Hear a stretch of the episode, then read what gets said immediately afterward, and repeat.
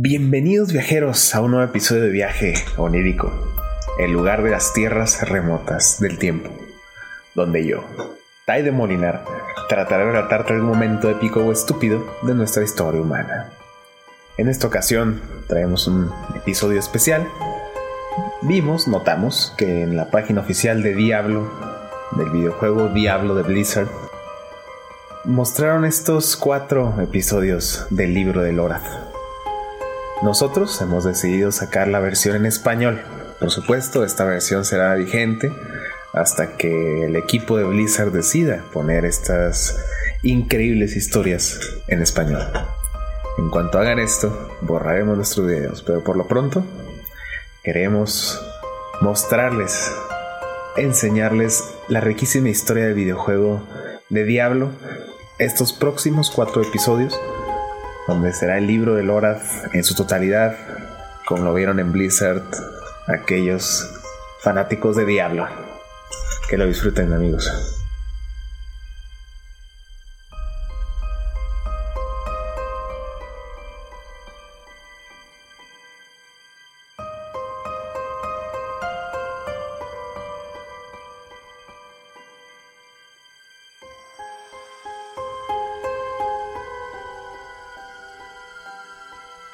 Has emprendido un viaje muy largo para decepcionarte, joven erudito. La vida me ha enseñado que el mal es inevitable y que nunca puede ser completamente destruido.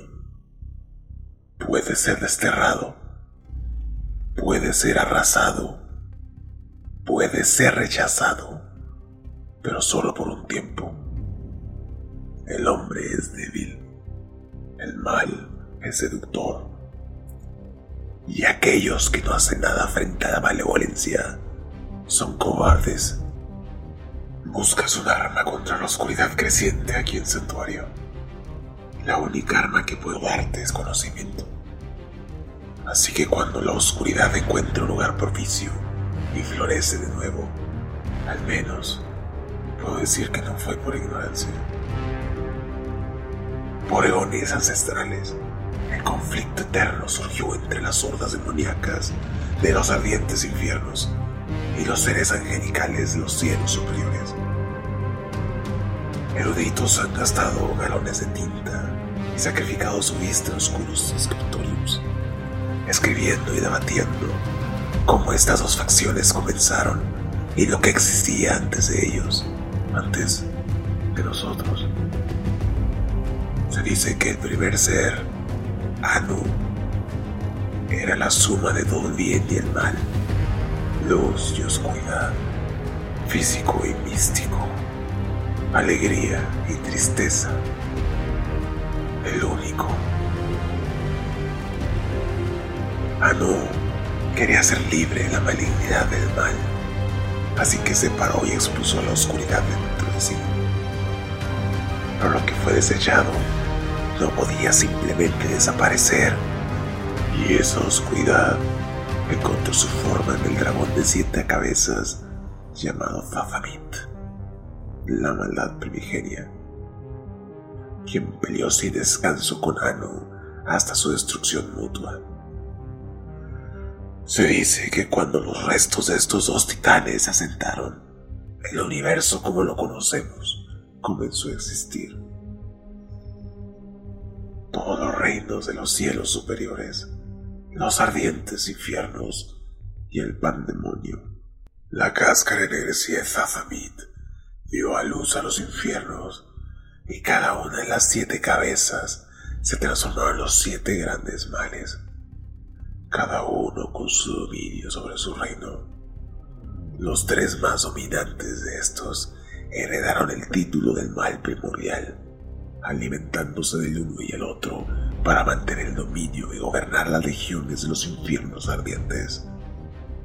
Ahí estaba Mephisto, el señor del odio, inteligente y astuto, padre de Lucion y Lilith, la madre de santuario.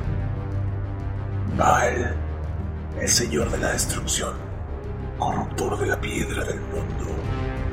Y Diablo, el señor del terror. Descartes Kane alguna vez escribió, mientras que el hombre le tema a la oscuridad. Diablos era el más insidioso y podría afirmar el más poderoso de todos los males. Los cuatro males menores, no menos peligrosos para los habitantes del santuario, no deben de ser descartados por la base de su título, subestimando sus capacidades e intenciones. Es un camino seguro a nuestra destrucción.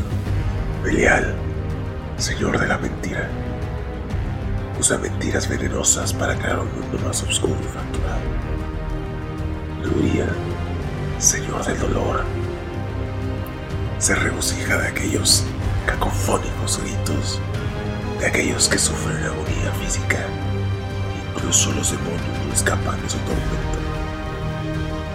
Andariel, la doncella de la angustia, es la contraparte de Duriel, mientras que éste se regocija en el tormento corporal. Andariel se regocija en la angustia de la mente y el alma. Asmodan, el señor del pecado, un manipulador astuto y maestro en la tentación, ama el vicio en todas sus formas, pero se regocija más que nada en los errores y fracasos de los demás. Las hordas infernales nacieron de las cavidades abismales de los infiernos ardientes, una multitud de monstruosidades voraces y furiosas que reflejaron los elementos venenosos de su progenitor. Hay demonios incontables en los infiernos ardientes. En el centro de los cielos superiores se encuentra el arco de cristal. Se dice, está hecho de la espina de Anu.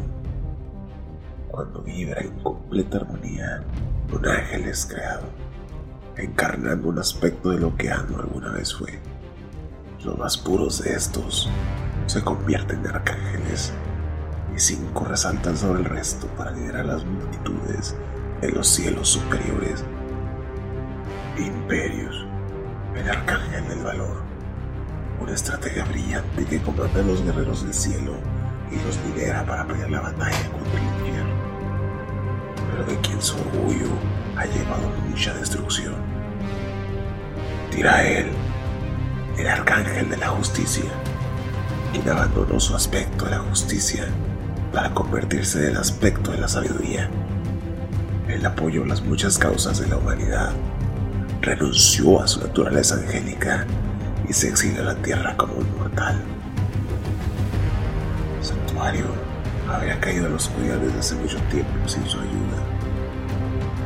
Binarius, creador de Santuario, servía bajo Tirael y eran los miembros del Consejo de Angiris hasta que se reveló.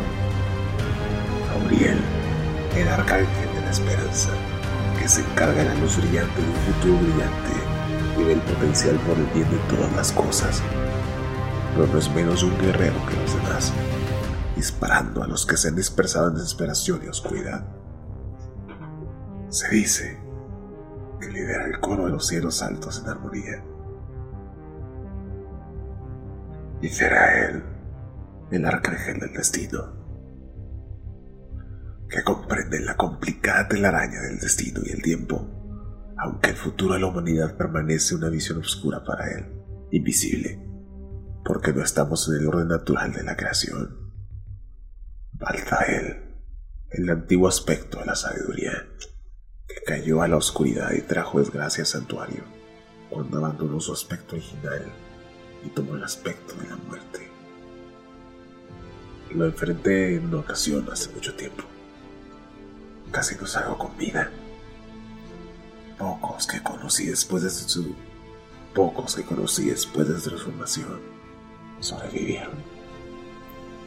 Al final, nadie puede detener a la muerte. Estos cinco arcángeles formaron el Consejo de Angiris y gobernaron el cielo en armonía hasta que Mazael abandonó el cielo.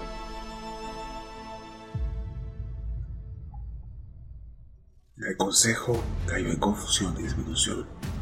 Su unidad disminuyó. Hay un tercer reino. Y aquí es donde esta próxima historia comienza y termina, donde Anu y Zazamet se unieron. La violencia asombra al cosmos y creó el plano del pandemonio. Aquí estaba la piedra del mundo, también llamada el ojo de Ano, quien vino a descansar. Un artefacto del tamaño de una montaña de poder infinito que unía los ciclos infinitos de nacimiento y muerte, destrucción y creación. El deseo de controlar su poder infinito fue la fuente del conflicto eterno, hasta que Inarius y Lilith lo robaron y lo usaron para crear el santuario. Se hace tarde. El fuego se muere y el frío es inesperado.